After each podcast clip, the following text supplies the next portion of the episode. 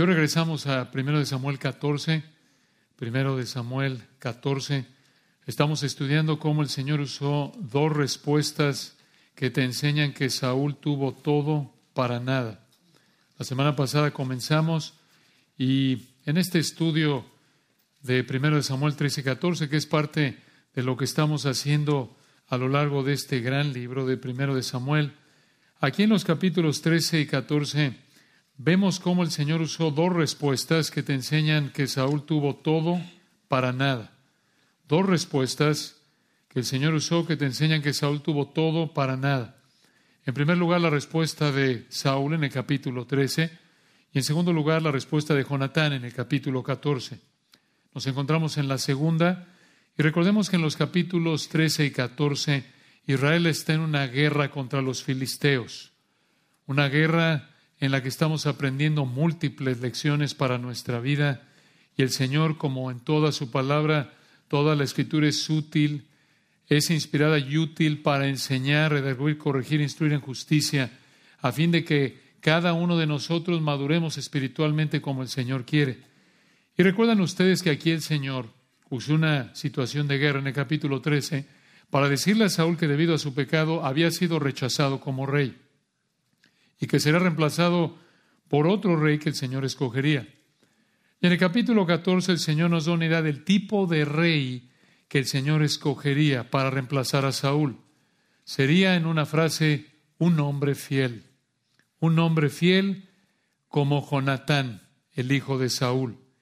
Al principio del capítulo 14 recuerdan que Israel no tenía esperanza alguna de derrotar la superioridad militar de los filisteos y Jonatán, el hijo del rey Saúl, inició una misión secreta de ataque, únicamente él y su ayudante, su paje de armas. Esto lo vimos la semana pasada en el 14, 1 al 6. Vamos a leer del 14, 1 al 6 para recordar lo que estaba pasando. Primero de Samuel 14, dice así la palabra del Señor, versículo 1. Aconteció un día que Jonatán, hijo de Saúl, dijo a su criado que le traía las armas, Ven y pasemos a la guarnición de los filisteos, que está de aquel lado. Y no lo hizo saber a su padre. Y Saúl se hallaba al extremo de Gaba, debajo de un granado que hay en Migrón. Y la gente que estaba con él era como seiscientos hombres. Y Ahías, hijo de Aitob, hermano de Cabod, hijo de Finés, hijo de Li, sacerdote de Jehová en Silo, llevaba el efod. Y no sabía el pueblo que Jonatán se hubiese ido entre los desfiladeros por donde Jonatán procuraba pasar a la guarnición de los filisteos, había un peñasco agudo de un lado y otro del otro lado. El uno se llamaba Boses y el otro Sene. Uno de los peñascos estaba situado al norte, hacia Migmas, y el otro al sur, hacia Gaba. Versículo 6. Dijo pues Jonatán a su paje de armas, ven, pasemos a la guarnición de estos incircuncisos Quizá haga algo Jehová por nosotros, pues no es difícil para Jehová salvar con muchos o con pocos. Una afirmación monumental, recuerdan, que vimos la semana pasada detalle. Y hasta aquí llegamos la semana pasada. Y vean lo que hizo Jonatán junto con su ayudante en esta misión secreta a partir del versículo 7. Dice el versículo 7, y su paje de armas le respondió, Haz todo lo que tienes en tu corazón. Ve, pues aquí estoy contigo a tu voluntad. En otras palabras, yo te apoyo. Estoy contigo. El ayudante de Jonatán confiaba en Jonatán. Es probable que el ayudante también fuera un creyente como Jonatán, pero realmente no sabemos. Y vean cómo respondió Jonatán, versículo 8. Este era el plan de ataque. En el 8 dijo entonces Jonatán, vamos a pasar esos hombres y nos mostraremos a ellos. 9. Si nos dijeran así, esperad hasta que lleguemos a vosotros, entonces nos estaremos en nuestro lugar y no subiremos a ellos. Más, versículo 10, si nos dijeran así, subid a nosotros, entonces subiremos, porque Jehová los ha entregado en nuestra mano, y esto nos será por señal. Observen, hermanos, que aquí Jonatán inventó esta señal para determinar la voluntad de Dios. Pero esta fue una manera equivocada de entender la voluntad de Dios. Aunque Jonatán fue un creyente fiel, Probablemente esta manera de actuar se debió a la debilidad espiritual que reinaba en Israel en ese entonces. Prácticamente aquí Jonatán actuó con la misma superstición que los filisteos, recuerdan en primero de Samuel capítulo 6. De hecho, la estrategia militar de Jonatán era irracional en este punto, como alguien dijo. ¿Por qué? Escuchen, en el versículo 8, en lugar de planear un ataque sorpresa para que estuvieran desprevenidos, planeó en aparecerse sin sorprenderlos. Así como, buenas tardes, aquí estamos. Dos soldados israelitas, enemigos de ustedes, por cierto, mucho gusto, señores. Aquí estamos solitos. Y en los versículos 9 y 10, recuerden aquí, Jonatán y el paje de armas están en una posición geográfica, están abajo y los filisteos están arriba. Así es la situación, filisteos arriba, Jonatán y el paje de armas abajo. Y en los versículos 9 y 10, en lugar de atacar si los filisteos bajaban, Jonatán planeaba atacarlos y se quedaban ellos arriba en una posición de ventaja sobre Jonatán y el paje de armas. Digo, en términos militares, este era un plan absurdo, era suicidio. Pero esto vuelve a mostrar que si el plan tenía éxito, sería, únicamente por la obra del Señor. Pero hermanos, debemos recordar que Dios no nos manda inventar situaciones como Jonatán lo hizo aquí para saber si algo es su voluntad. Algo así como si hoy me saluda una muchacha, tú eres un joven, estás orando por una esposa, imagínate, si hoy me saluda una muchacha vestida de rojo, entonces voy a decirle a la muchacha por la que he estado orando que me interesa y quiero casarme con ella. Eso solo si una muchacha vestida de rojo me saluda hoy a las 8 de la mañana en punto. No, hermanos, no es así. No es que si hoy me llama el dentista quiere decir que Dios quiere que cambie de sala. No. Esos son inventos. En situaciones en las que Dios no nos da mandatos específicos, debemos usar sentido común siendo obedientes a su palabra. Y hay que reconocer que por ser asuntos de opinión, habrá diferentes maneras de enfrentar una situación, diferentes maneras de aplicar la palabra.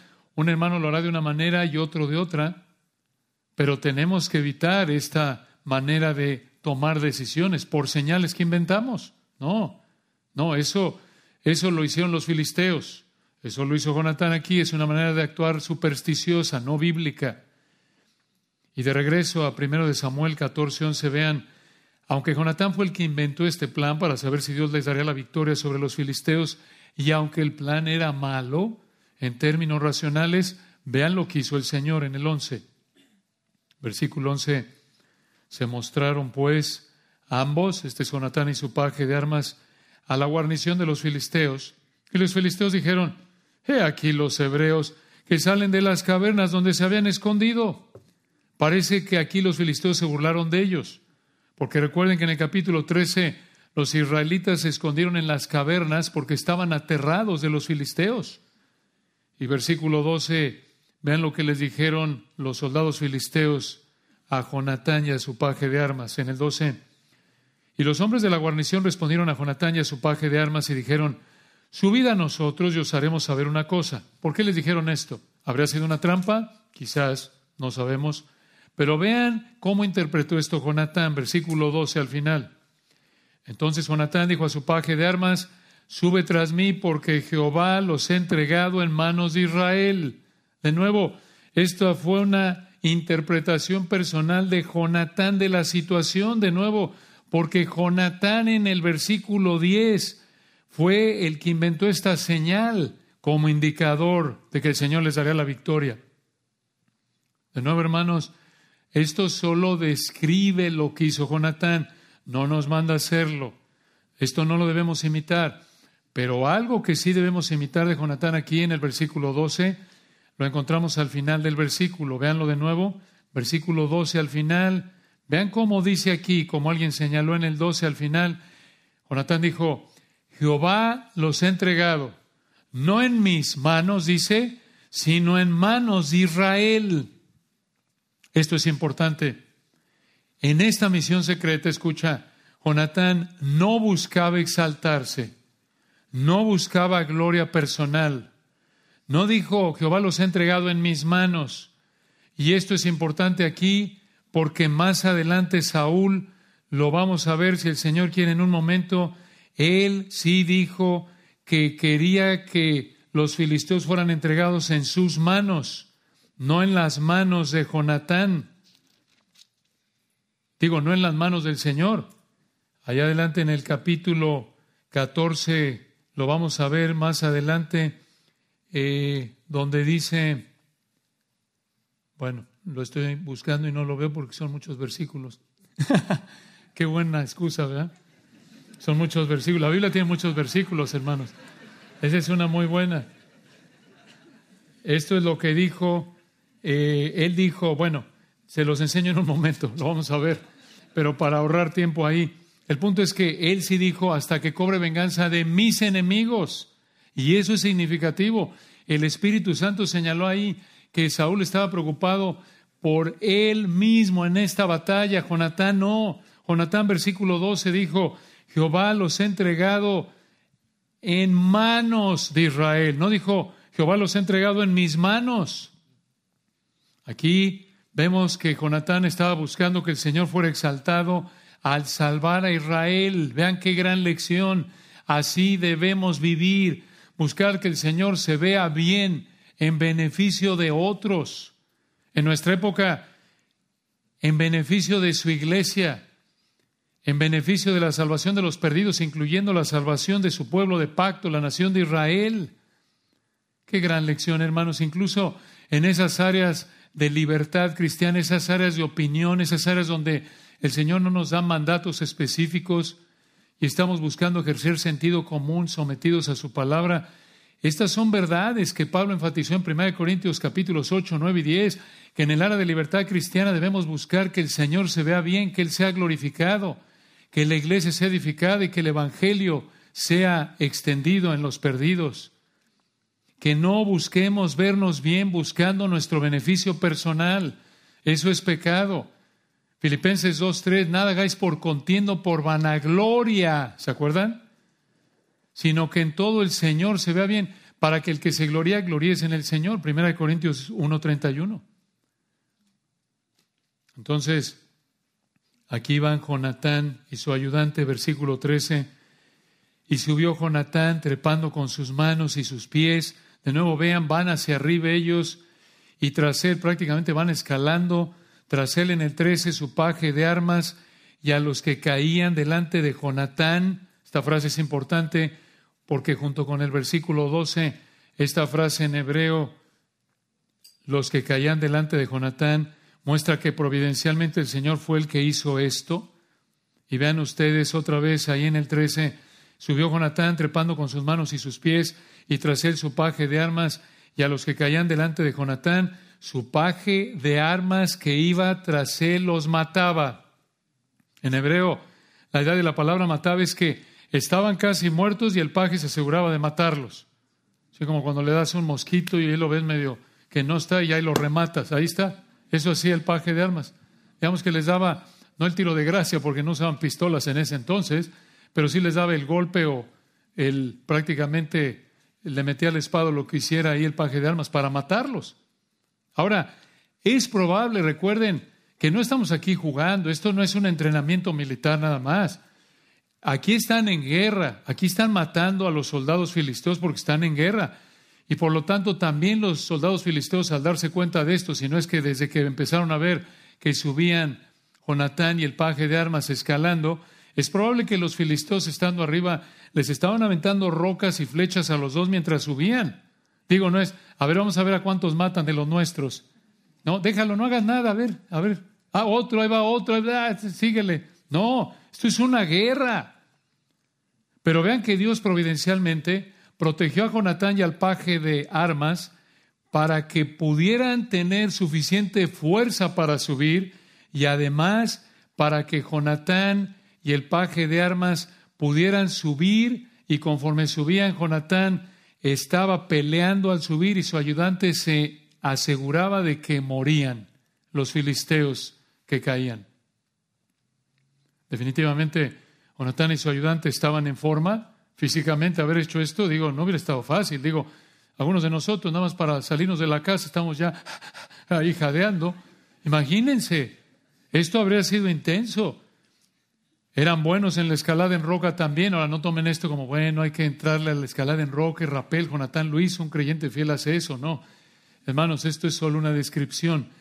Pero más allá de su fortaleza física, vean su fortaleza espiritual. Eso es lo que enfatiza aquí el Señor.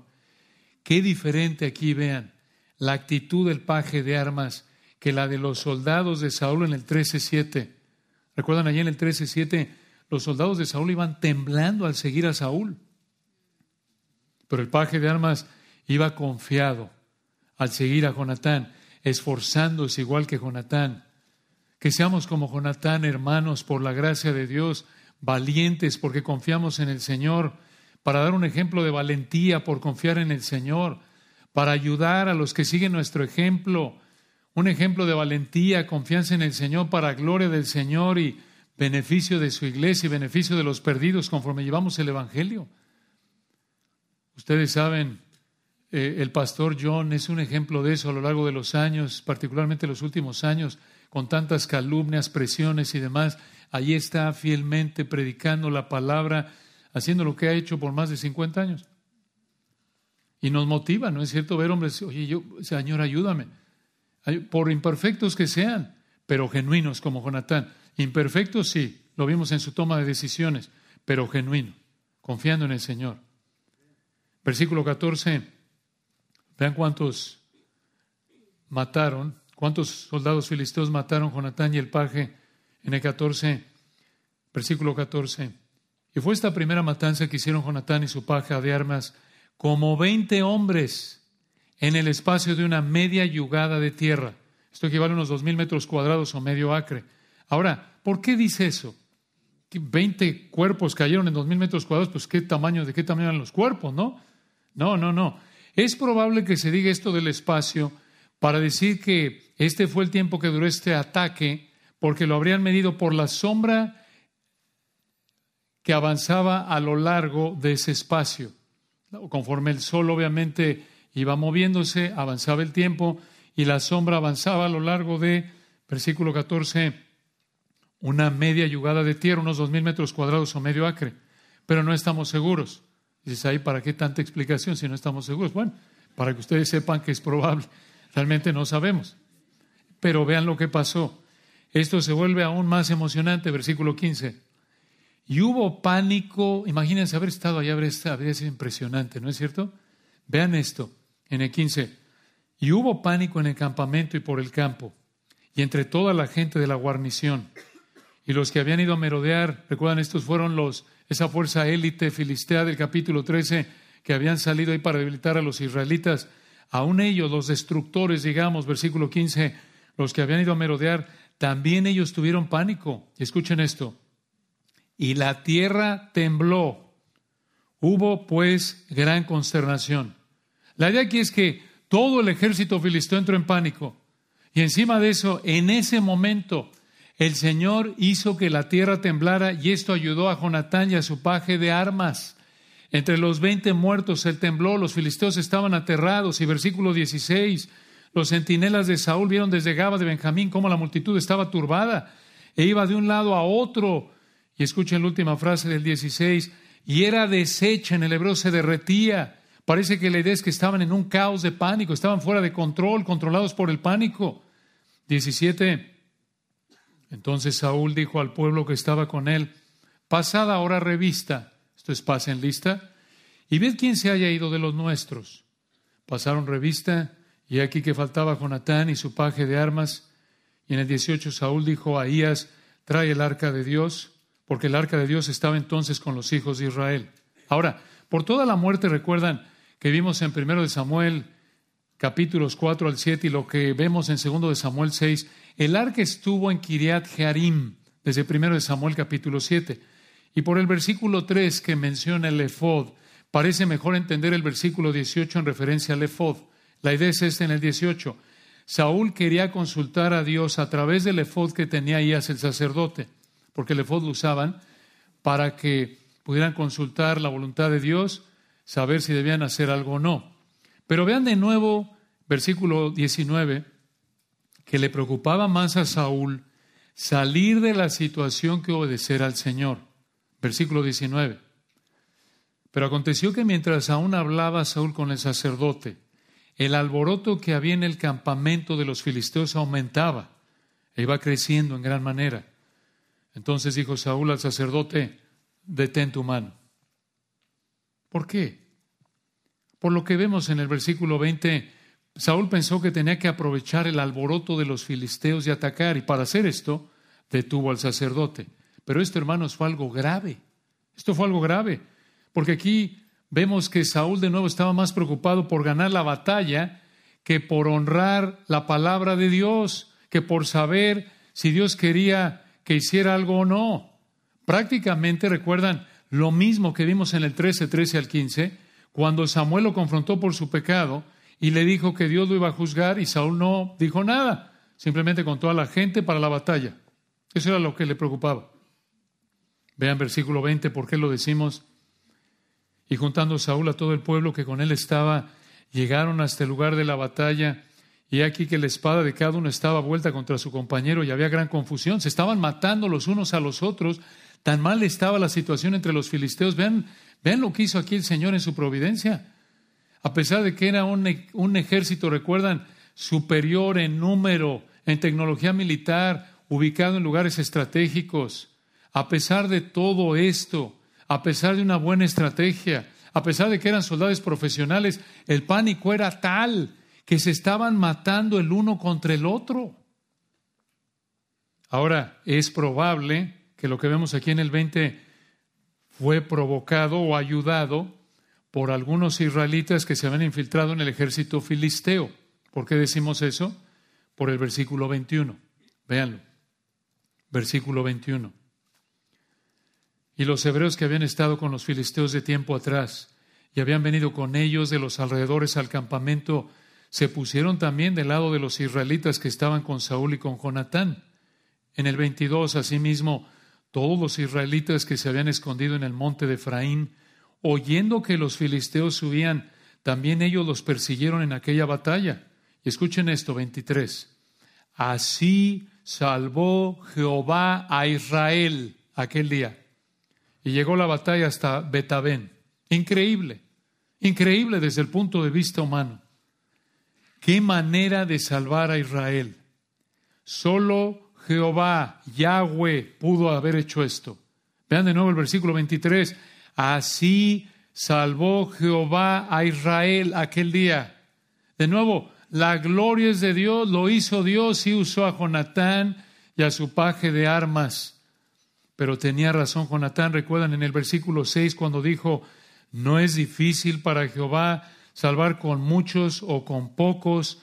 Y versículo 12, Jehová los ha entregado en manos de Israel en términos de que Jonatán sabía, confiaba, creía que Dios no dependía del poder humano para salvar a Israel ese día. El Señor, recuerden, solo con dos hombres israelitas, dos hombres israelitas, derrotó un ejército que superaba en toda área humana el ejército israelita. Recuerden, hermanos, en el 13 lo vimos, eran superiores prácticamente en todo sentido. Ellos eran, eran innumerables. El número de los soldados filisteos era mucho mayor que el de los hebreos. Tenían armas, tenían estrategia, estaban ya en posesión de los lugares clave tenían fuerzas élite. No había manera en términos humanos que Israel ganara esta batalla. Por eso es tan importante ahí el versículo 23. Así salvó Jehová, Yahweh, a Israel en aquel día. Y no fue por el rey de Israel. Al contrario, el rey de Israel era un estorbo. El comandante de las fuerzas armadas israelitas, era un estorbo en esta batalla. ¿Por qué? Porque era un rey desobediente a la palabra de Dios. Pero aquí, hermanos, volvemos a ver esa verdad hermosa que el Espíritu Santo presenta una y otra vez en primero de Samuel. Lo vimos desde el capítulo 1 al 2 al 3. Esa verdad es esta. Recuerdan que Elí, el sacerdote Elí, sus hijos Ovni y Finés, tuvieron la posición y la autoridad como sacerdotes, pero no tuvieron la fortaleza espiritual de Ana, su marido Elcana y el pequeño Samuel, que no tuvieron ni la posición ni la autoridad humana que Elí, Ovni Finés tuvieron. Lo mismo aquí, vean. Saúl tuvo la posición y la autoridad humanas como rey, pero no tuvo la fortaleza espiritual de su hijo Jonatán, de quien nadie sabía algo en esta misión. ¿Por qué? En términos de responsabilidad humana, ¿por qué? ¿Por qué? ¿Por qué Ana, el Can, el pequeño Samuel y Jonatán tuvieron fortaleza espiritual aunque no tuvieron la autoridad ni, digamos, el peso visible humano que tuvieron Elí, Ovni, Finés y Saúl? ¿Por qué? Porque eran espiritualmente más fuertes Ana, el Can, el pequeño Samuel y Jonatán que Elí, Ovni, Finés y Saúl, ¿por qué? Por su respuesta a las escrituras en términos humanos, por su respuesta a las escrituras. A pesar de la situación de impotencia humana aquí, de Ana, de Jonatán en particular, y allá atrás en primero de Samuel, de Ana el Cana y Samuel de niño, a pesar de la situación de impotencia humana, el Señor en su gracia y providencia le concedió lo que era humanamente imposible a los que eran obedientes a su palabra. Ahora, con esto no te vayas con la idea de que Dios va a hacer lo mismo contigo. No necesariamente, pero sí tiene la responsabilidad, por su gracia, de esforzarte como cristiano, por ser obediente a su palabra. No buscar la posición humana, no buscar la autoridad humana, no buscar la visibilidad. No necesitamos eso. Eso no sirve de nada, hermanos, sin la obediencia a su palabra, con o sin autoridad humana, visibles o invisibles a los ojos de los hombres. La obediencia a su palabra, hermanos, es nuestra prioridad, por amor a nuestro Señor. Esa es la prioridad. De nuevo, lo vemos aquí ilustrado en Jonatán. Imperfecta su obediencia, sí, lo vemos con esa superstición, con la señal que inventó pero genuina, genuina, comprometido, preocupado. ¿Por qué? Porque el Señor se viera bien, porque el Señor salvara a Israel. Él no estaba buscando nada para él, solo quería cumplir con su responsabilidad. ¿Se dan cuenta? Así es, así debemos ser. Comprometidos con que el Señor sea exaltado, con que el Señor se vea bien y nos use como Él quiera, pero nuestra responsabilidad de nuevo es obedecer su palabra, buscar el beneficio de la iglesia y el beneficio de evangelizar a los perdidos. Esa es nuestra prioridad en la vida. No lo pierdas de vista.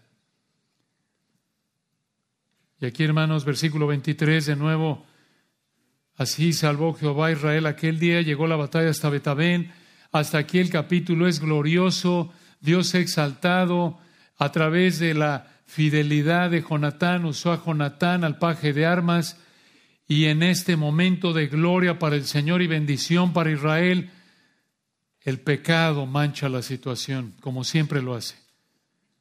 Aquí en particular este momento es manchado por Saúl. Versículo 24.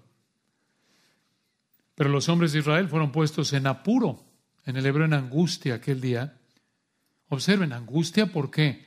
¿Les causó angustia el ejército filisteo? No, su comandante en jefe. Véanlo. Pero los hombres de Israel fueron puestos en apuro aquel día, porque Saúl había juramentado al pueblo diciendo, cualquiera que coma pan antes de caer la noche, antes que haya tomado venganza de mis enemigos, sea maldito. Y todo el pueblo no había probado pan. ¿Por qué hizo esto? Aparentemente por razones egoístas, soberbias. ¿Por qué decimos esto? Versículo 24, por la frase, antes que haya tomado venganza de mis enemigos. Este era el que estaba buscando hace rato que no encontraba por la cantidad de versículos, hermanos. Ya apareció. Ahí está. Estaba perdido, pero fue hallado. Pero vean la diferencia, hermanos, en el 12, la preocupación de Jonatán, porque al final Jehová los ha entregado en manos de Israel. Pero aquí Saúl en el versículo 24, antes que haya tomado venganza de mis enemigos. El Señor nunca mandó esto. Saúl inventó este mandato de que versículo 24, cualquiera que coma pan antes de caer la noche, antes que haya tomado venganza de mis enemigos, sea maldito, y todo el pueblo no había probado pan. Les dijo, nadie come pan hasta que llegue la noche. Antes, primero tenemos que acabar con mis enemigos, los filisteos. El Señor nunca mandó esto. Saúl lo inventó y este mandato de Saúl le causó un problema serio al pueblo, versículo 25. Vean el énfasis del Espíritu Santo en lo cansado que estaba el ejército. Este es el ejército que ha estado con Saúl ahí ese día de la batalla. Esa frase, todo el pueblo, versículo 25, se refiere otra vez al ejército, estos 600 hombres que están ahí con Saúl. Versículo 25, y todo el pueblo llegó a un bosque donde había miel. Esto era miel de abeja en la superficie del campo. Hermanos, para entender esto, no es nada más que miel, dices, bueno, miel la compro en el súper. Oh, y hay miel de esto, del otro, miel de maple. No. En ese entonces la miel de abeja, hermanos, era, era algo delicioso. La gente solo endulzaba sus alimentos con fruto, con miel. Miel de abeja. Y la miel de abeja era lo más preciado.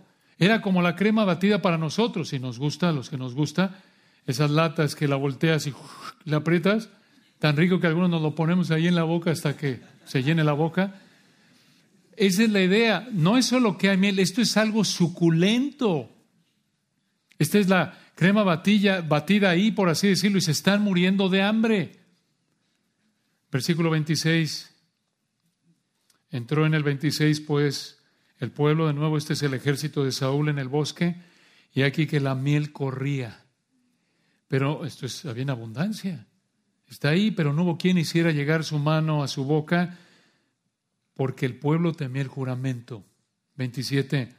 Pero Jonatán no había oído cuando su padre había juramentado al pueblo y alargó la punta de una vara que traía en su mano y la mojó en un panal de miel y llevó su mano a la boca y fueron aclarados sus ojos. No que había algo mágico aquí.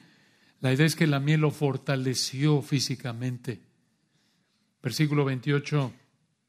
Entonces habló uno del pueblo diciendo, tu padre ha hecho jurar solemnemente al pueblo diciendo, maldito sea el hombre que tome hoy alimento.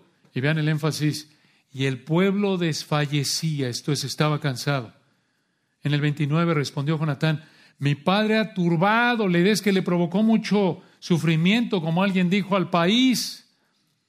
Ved ahora cómo han sido aclarados mis ojos por haber gustado un poco de esta miel. Y en el 30, Jonatán preguntó, hizo dos preguntas. Una, ¿cuánto más si el pueblo hubiera comido libremente hoy del botín tomado de sus enemigos? ¿No se habría hecho ahora mayor estrago? Esto es derrota entre los filisteos. Observen que las preguntas de Jonatán demostraron la torpeza de la decisión de Saúl. Digo, hermanos, ¿a qué comandante se le ocurre debilitar físicamente a sus tropas en medio de la guerra? Digo, ¿acaso no sería útil que tus soldados estén lo más fuertes físicamente? Claro. Es como si el entrenador de la selección de Argentina le hubiera dicho al equipo, miren, hoy vamos a la final del Mundial Qatar 2022 contra Francia. Muchachos, no quiero que coman nada en todo día del partido. Todo el día del partido está prohibido que coman hasta que ganemos el partido. Pero ahí pierdes, quedas en segundo lugar, peor de los casos, se desmaya algún jugador. En la guerra pierdes y lo más probable es que te maten. Observen esto, hermanos. Con estos comandantes, ¿quién quiere enemigos? Observen, hermanos, que la soberbia de Saúl quería la venganza contra mis enemigos. No olviden eso. Observen que la soberbia de Saúl llevó a que fuera cruel, desconsiderado hacia sus soldados. Su soberbia llevó a la torpeza en su decisión que turbó Israel. La soberbia de Saúl estaba causándole sufrimiento aquí a los soldados de Israel. ¿Dónde hemos oído eso? ¿Dónde le advirtió el Señor Israel que esto pasaría? Primero de Samuel 8. ¿Se acuerdan? Les dijo en resumen, ¿seguro que quieren un rey como todas las naciones? porque ese rey va a ser egoísta, va a ser soberbio, y la soberbia de su rey les va a causar sufrimiento. Y aquí está. Eso es lo que pasó aquí. Y vean lo que pasó, versículo 31. Primero de Samuel 14, 31. Hirieron aquel día los filisteos desde Micmas hasta Jalón, pero observen el énfasis. El pueblo estaba muy cansado. ¿Por culpa de quién? ¿Quién les había prohibido comer? Su rey, el comandante, el torpandante, el torpe. ¡Qué barbaridad! Versículo 32. Y se lanzó el pueblo sobre el botín y tomaron ovejas y vacas y becerros. Esto es el botín de los filisteos, lo que habían dejado los filisteos porque huyeron, recuerdan. Entonces, versículo 32, el ejército israelita se lanzó sobre el botín y tomaron ovejas y vacas y becerros y los degollaron en el suelo. La idea es que les surgía comer. Y en su desesperación por comer, prepararon la carne tan rápido que descuidaron algo al final del 32. Y el pueblo los comió con sangre. Por el versículo 24, este indica que ya es de noche, ya podían comer. El problema es que el Señor, recuerdan, había prohibido en Levítico 17 que comieran con sangre. Y vean en el 33 lo que pasó. Y en el 33 le dieron aviso a Saúl diciendo, el pueblo peca contra Jehová, comiendo la carne con la sangre. Y él dijo, vosotros habéis prevaricado, rodadme ahora acá una piedra grande Ah, y rey Saúl, ¿quién contribuyó a que pecaran con su mandato absurdo? Él. Versículo 34, además dijo Saúl, esparcidos por el pueblo, y decirles que me traigan cada uno su vaca y cada cual su oveja, y degolladlas aquí y comed, y no pequéis contra Jehová comiendo la carne con la sangre. Y trajo todo el pueblo, cada cual por su mano, su vaca aquella noche, y las degollaron allí. ahí, en la piedra, para poderles quitar la sangre. Así pudieron comer los animales tal como la ley lo mandó. Y versículo 35, vean, edificó Saúl altar a Jehová. Este altar fue el primero que edificó a Jehová. ¿Qué? ¿Por qué hizo esto Saúl aquí y no obedeció la palabra de Dios antes de ir a la guerra en el versículo 19? La verdad no estamos seguros, probablemente porque quería la bendición de Dios para atacar y acabar con los filisteos. ¿Por qué decimos esto? Por el versículo 36, el siguiente versículo. Y dijo Saúl, descendamos de noche contra los filisteos. Digo, este hombre los tuvo en ayuno todo el día, está muriendo de hambre y quiere seguirle ahí, quiere que ataquen. Digo, no está pensando ni en cuándo van a, cuándo van a descansar sus soldados. Versículo 36 dijo Saúl, descendamos de noche contra los filisteos y los saquearemos hasta la mañana y no dejaremos de ellos ninguno. Ven ustedes el énfasis, él está concentrado en el poder humano, no ha consultado a Dios para nada en todo esto. Digo, hizo un altar ahí, pero aparentemente de nuevo es para que otra vez disfrute de la bendición de Dios, para que Dios, para ganar el favor de Dios, para que Dios le devuelva el favor con una victoria, como lo vimos en el capítulo 13. Aparentemente es así aquí otra vez, ¿lo ven? No es como Jonatán, no es como Jonatán.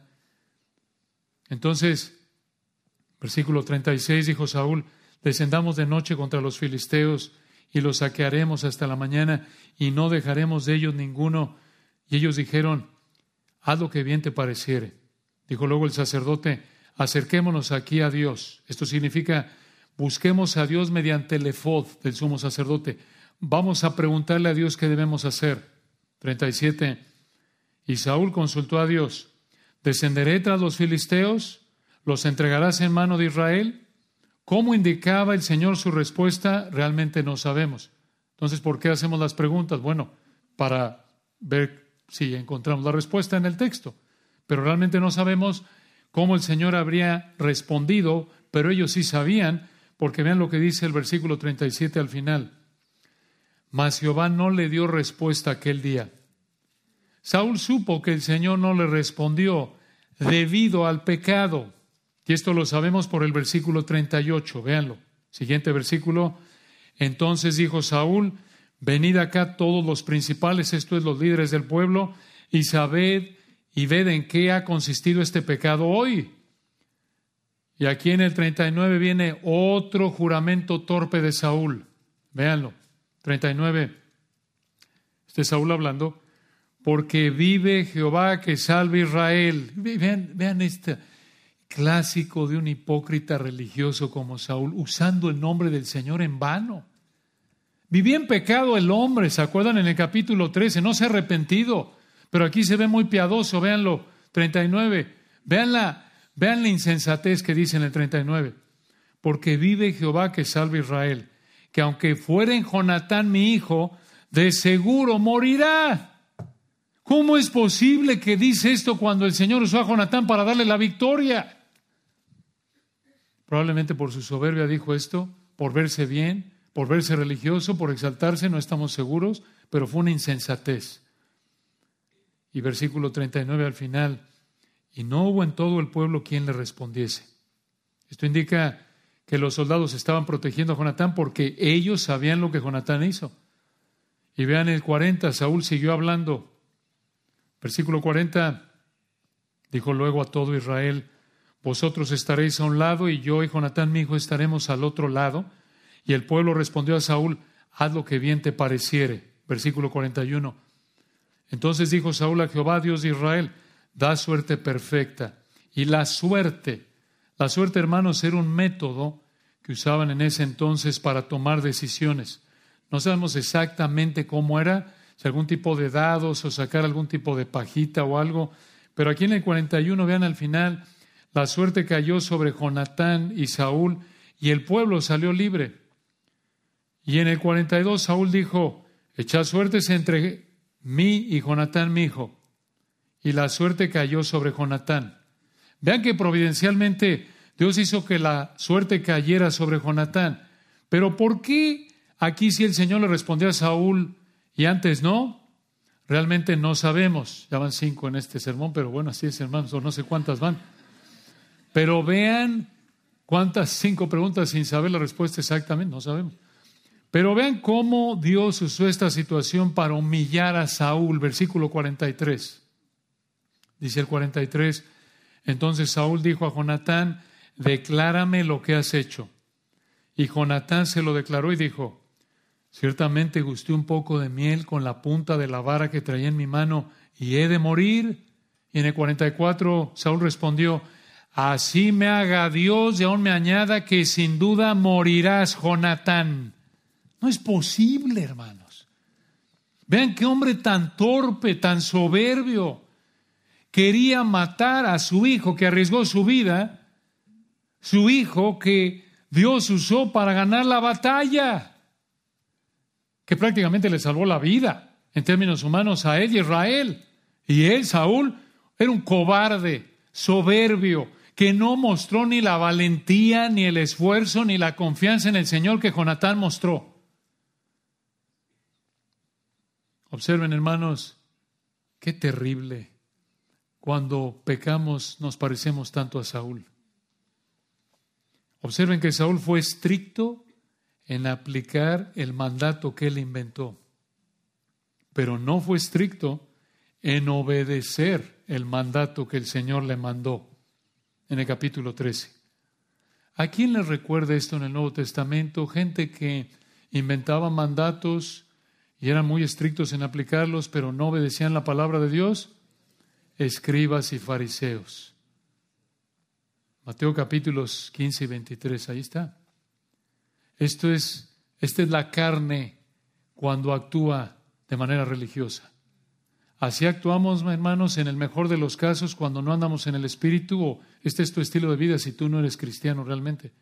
Esta es la carne queriendo ser religiosa como Saúl. Saúl ilustra cómo actuamos en la carne cuando no somos controlados por el Espíritu, cuando queremos ser supuestamente obedientes al Señor a nuestra manera, pero no en realidad. Escuchen, en resumen, lo que vemos aquí en Saúl aplicado a nosotros, de nuevo, y si este es tu estilo de vida, tú vas camino al infierno, como Saúl. Necesitas arrepentirte y creer en el Señor, pero aún como cristianos, ¿con qué frecuencia hacemos esto al no cuando no somos obedientes a la palabra de Dios y no nos arrepentimos, somos soberbios, egoístas, inventamos mandatos para forzar a la gente a que haga lo que queremos y no nos importa cuánto sufra la gente por nuestros mandatos, pero eso sí, somos muy estrictos en aplicarlos, pero no somos estrictos en obedecer las escrituras. Y nuestros mandatos inventados van a tentar a otros a pecar, no les van a ayudar a obedecer al Señor. Y en nuestra soberbia, en lugar de reconocer la fidelidad de otros cristianos obedientes al Señor, los menospreciamos porque los evaluamos a la luz de nuestro estándar inventado por nosotros, soberbio. Así lo hizo Saúl con su hijo Jonatán. Qué terrible. Es terrible, hermanos. Qué advertencia por ejemplo, como esposos, cuando actuamos como Saúl, escucha a tu esposa, escucha a tus hijos, porque igual que con Saúl, vas a ver cómo el pueblo lo reprendió, tuvo más sentido común que Saúl. Y a veces en nuestra soberbia es que yo soy el líder, la autoridad, y actuamos como Saúl. Inventamos normas absurdas, torpes, que no ayudan a la familia acercarse al Señor, sino al contrario, los tientan a pecar. Así como Saúl refleja a los escribas y fariseos, Jonatán refleja algo del Señor Jesucristo. Y si somos cristianos que queremos honrar al Señor, vamos a anhelar el ser como Jonatán en su virtud. No fue perfecto Jonatán, ya lo vimos con sus inventos de señales, pero fue genuino. Genuino, amaba al Señor, confiaba en el Señor. Eso es lo que queremos ser, aunque seamos imperfectos como Jonatán. Vemos a Jonatán y anhelamos ser como él y al mismo tiempo, si estamos queriendo honrar al Señor, si somos cristianos genuinos y realmente queremos honrar al Señor, al mismo tiempo vamos a repudiar el ser como Saúl y vamos a confesar con tristeza al Señor lo fácil que nos es ser como Saúl. Y vean el versículo 45. Vean cómo la torpeza de Saúl fue confrontada por el pueblo. Versículo 45. Entonces el pueblo dijo a Saúl, ¿ha de morir Jonatán, el que ha hecho esta grande salvación en Israel?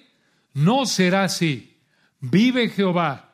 Este es el ejército hablándole al rey, que no ha de caer un cabello de su cabeza en tierra, pues que ha actuado hoy con Dios. Así el pueblo libró de morir a Jonatán y Saúl dejó de seguir a los filisteos y los filisteos se fueron a su lugar. Hermanos, así es lo que pasa cuando actuamos como Saúl, como padres, como esposos. Inventamos algún estándar equivocado en nuestra soberbia, estamos pecando y, hermanos, muchas veces nuestra esposa, nuestros hijos nos reprenden, tienen más sentido común que nosotros, como el ejército tuvo más sentido común que el rey aquí. Y vean ustedes, hermanos, esto fue una, una rebeldía, esto fue un golpe de Estado para Saúl prácticamente. Se rebelaron contra él en el 45. Y Dios aquí usó al pueblo para dos cosas. Esto es para los el ejército, una para librar de morir a Jonatán y dos humillar a Saúl. No seamos como Saúl, padres, esposos, humillémonos. Porque, dices tú, ¿por qué? ¿Por qué esto humilló a Saúl? Porque esta respuesta del pueblo a Saúl fue una bofetada contra su decisión torpe. ¿Cómo, va, ¿Cómo vas a matar, rey, a Saúl? Digo, ¿cómo vas a matar, rey Saúl, a tu hijo Jonatán? ¿Cómo? Si versículo 45, el que ha hecho esta grande salvación en Israel, ¿cómo el pecado afecta nuestra capacidad de juicio? ¿No es cierto? Obvio, somos responsables. Saúl era plenamente responsable. Pero vean cómo concluye el capítulo 14. Aquí encontramos al final del capítulo 14 un resumen del reinado de Saúl. Ya vimos en el versículo 23 que el Señor es el que salvaba a Israel de sus enemigos. Y aquí en los versículos 47 y 48 vean la gracia del Señor al salvar a Israel de sus enemigos mediante Saúl. Y hermanos, antes de entrar aquí, un comentario de aplicación más también. También que esto nos ayude a todos, incluso como pastores, hermanos, como pastores a veces llegamos a actuar como Saúl de manera tan fácil, ¿no? Y inventamos estándares humanos que afectan a los hermanos. Y por ahí viene una hermana de 80 años que no ha estudiado tanto como un pastor y dice, hermano, no has considerado esto y el otro y tiene más sentido común que los pastores. Que el Señor nos ayude, hermanos, a todos, mamá con tus hijos, esposo, con tu familia, cualquier situación, cualquier posición de autoridad espiritual que te haya dado el Señor, incluso a lo mejor laboral. Hay cierta aplicación en términos superficiales en esto. Pero vean aquí en el 47 y 48, la gracia del Señor al salvar a Israel de sus enemigos mediante Saúl, versículo 47. Después de haber tomado posesión del reinado de Israel, Saúl hizo guerra a todos sus enemigos en derredor, contra Moab, contra los hijos de Amón, contra Edom, contra los reyes de Soba y contra los filisteos, y a donde quiera que se volvía era vencedor. Y en el 48, y reunió un ejército y derrotó a Malek, y libró a Israel de mano de los que lo saqueaban. Y vean aquí la familia de Saúl en los versículos 49 al 51. Aquí el Espíritu Santo nos presenta a varias personas que veremos en el resto de primero de Samuel, versículo 49. Y 49. Los hijos de Saúl fueron Jonatán, Isui y Malquisúa, tres hombres. Y los nombres de sus dos hijas eran el de la mayor Merab y el de la menor Mical, dos mujeres. Y en el 50 el nombre de la mujer de Saúl era Ainoam, hija de Aimás, aparentemente solo una esposa. Dices tú que había más. A veces en esa época tenían más de una esposa. Una esposa, cinco hijos, tres hombres, dos mujeres, versículo 50. Y el nombre del general de su ejército era Abner, hijo de Ner, tío de Saúl, porque 51 Cis, padre de Saúl, y Ner, padre de Abner, fueron hijos de Abiel. Entonces, Abner era primo hermano de Saúl, y Abner era el general del ejército de Saúl. Dices, ah, nepotismo. Puede ser, puede ser, no sabemos. Realmente no sabemos, quizás por la confianza que le tenía, en sí no fue pecaminoso el hecho de que pusiera ahí al primo a cargo del ejército. En el caso de Saúl probablemente había algún motivo pecaminoso, no sabemos. Y aquí viene, hermanos, en el 52, vean, el último comentario general del reinado de Saúl. Porque a partir del capítulo 15 entramos a los detalles de su caída. Y vean ustedes cómo el versículo 52 vuelve a mostrar algo del fiasco espiritual que fue Saúl. Y el versículo 52 nos prepara para los detalles que vienen en el resto de primero de Samuel. Detalles que involucran la aparición de David y la caída de Saúl. Véanlo, versículo 52. Y hubo guerra encarnizada contra los filisteos todo el tiempo de Saúl. Esto, hermanos, demuestra un fracaso terrible en Saúl. ¿Por qué? Porque ¿cómo era posible que peleara contra los filisteos, dice el 52, todo el tiempo, todo su reinado, cuando tenía todo para acabar con los filisteos. Recuerden, capítulo 10, el Señor le había dado la certeza de que lo había escogido, le había capacitado con su espíritu, le había dado hombres capaces. Capítulo 11, el Señor le había mostrado que por el poder del espíritu podía derrotar a sus enemigos. Capítulo 12, el Señor le había dado un ejemplo y exhortación de ser fiel en Samuel. Capítulo 13, desobedece al Señor. Capítulo 14 incluso le mostró el Señor que con solo dos hombres fieles, por lo menos valientes y uno fiel al Señor, Jonatán, podía derrotar a los filisteos. Pero, versículo 52, hubo guerra encarnizada contra los filisteos todo el tiempo de Saúl. Tenía todo para acabar con ellos y no acabó con ellos. ¿Por qué? Capítulo 13, ya lo vimos, versículo 13 porque él no guardó el mandamiento de Jehová su Dios por su pecado, por su pecado. Y vean el final del versículo 52. Y a todo el que Saúl veía que era hombre esforzado y apto para combatir, lo juntaba consigo. Esta frase vuelve a cumplir la palabra de Dios que Samuel predijo en 1 Samuel 8:11, de que el rey tomaría a sus hijos los hijos de los israelitas para que fueran sus soldados, ¿recuerdan? Y esto nos recuerda que el Señor estaba juzgando a Israel mediante el pecado de Saúl. Vean, hermanos, que Saúl tenía todo para derrotar a los filisteos y no pudo derrotarlos. Y Jonatán no tenía nada para derrotar a los filisteos y pudo derrotarlos. ¿Cuál fue la diferencia? Desde el punto de vista de la responsabilidad humana, la diferencia fue su respuesta a las escrituras, su respuesta a las escrituras. Y esto lo vemos de varias maneras aquí en 1 Samuel capítulos 13 y 14. Jonatán fue un hombre de fe. Saúl fue un hombre de incredulidad. Jonatán vio la amenaza filistea desde el punto de vista del poder divino. Saúl vio la amenaza filistea desde el punto de vista del poder humano. Jonatán pensó en exaltar al Señor para el bienestar de Israel. Saúl pensó en exaltarse a sí mismo para su bienestar personal. Jonatán fue un hombre compasivo. Saúl fue un hombre cruel. Jonatán fue respetado por su piedad. Saúl fue repudiado por su impiedad. Jonatán no tenía la autoridad de un rey, pero tenía el liderazgo de un rey. Saúl tenía la autoridad de un rey, pero no tenía el liderazgo de un rey. En resumen, Jonatán, a pesar de su imperfección, fue todo lo que Saúl debió haber sido. Jonatán apuntó al rey que reemplazaría a Saúl, David, quien en últimas apuntaría al rey de reyes, el Señor Jesucristo. Por otro lado, Saúl de nuevo, Saúl es lo mejor que podemos llegar a ser por nosotros mismos. Necesitamos que el Señor nos haga nacer de nuevo como a Jonatán y por su gracia, la gracia del Señor, imitar la virtud imperfecta de Jonatán, quien refleja la virtud perfecta del Señor. Y es solo mediante el amado Señor Jesucristo que tú y yo podemos responder a las escrituras como Jonatán.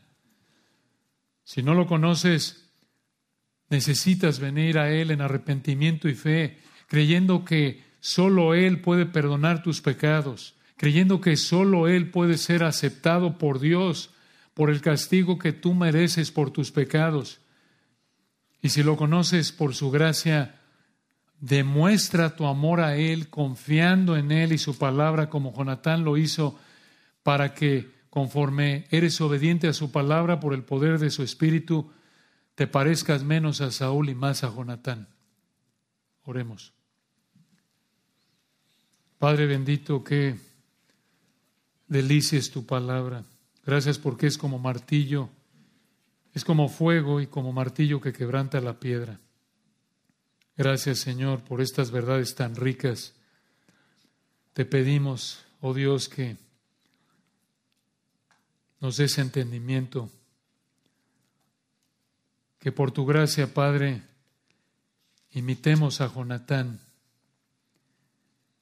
que nuestra mente esté controlada por tu palabra para entender que no es difícil para ti salvar con muchos o con pocos, que busquemos como Jonatán que tú los entregues en manos de Israel. Esto es aplicado a nosotros, que no dependes del poder humano para cumplir tu voluntad, que buscamos, que busquemos en todo que tú te veas bien, que tu iglesia sea beneficiada, que el Evangelio sea extendido entre los incrédulos. Danos entendimiento, Señor, para examinar nuestra vida también, para que en donde estemos pecando como Saúl, lo veamos, lo confesemos. Perdónanos, Señor, por desobedecer tu palabra, por, por pensar como Saúl con tanta frecuencia, pensar en hacer lo que queremos, aprovechar y abusar de la responsabilidad, la función que nos das en la familia o incluso en la iglesia, e inventar mandatos que afecta negativamente a la gente que está bajo nuestra influencia, que incluso los tienta a pecar. Guárdanos de eso, Señor. Que no seamos hipócritas. Aborrecemos eso, ¿no? nos, nos entristece ver esto, ver lo fácil que es ser como Saúl, muy estrictos con nuestros mandatos humanos que inventamos a nuestra conveniencia, que nosotros podemos cumplirlos, estrictos con nuestros mandatos humanos, pero no estrictos en la obediencia a tu palabra. Gracias por tu verdad y oramos porque si alguien en esta mañana no te conoce, que tu espíritu le dé entendimiento para que pueda entender que Cristo Jesús vino al mundo para salvar a los pecadores, para tu gloria. Amén.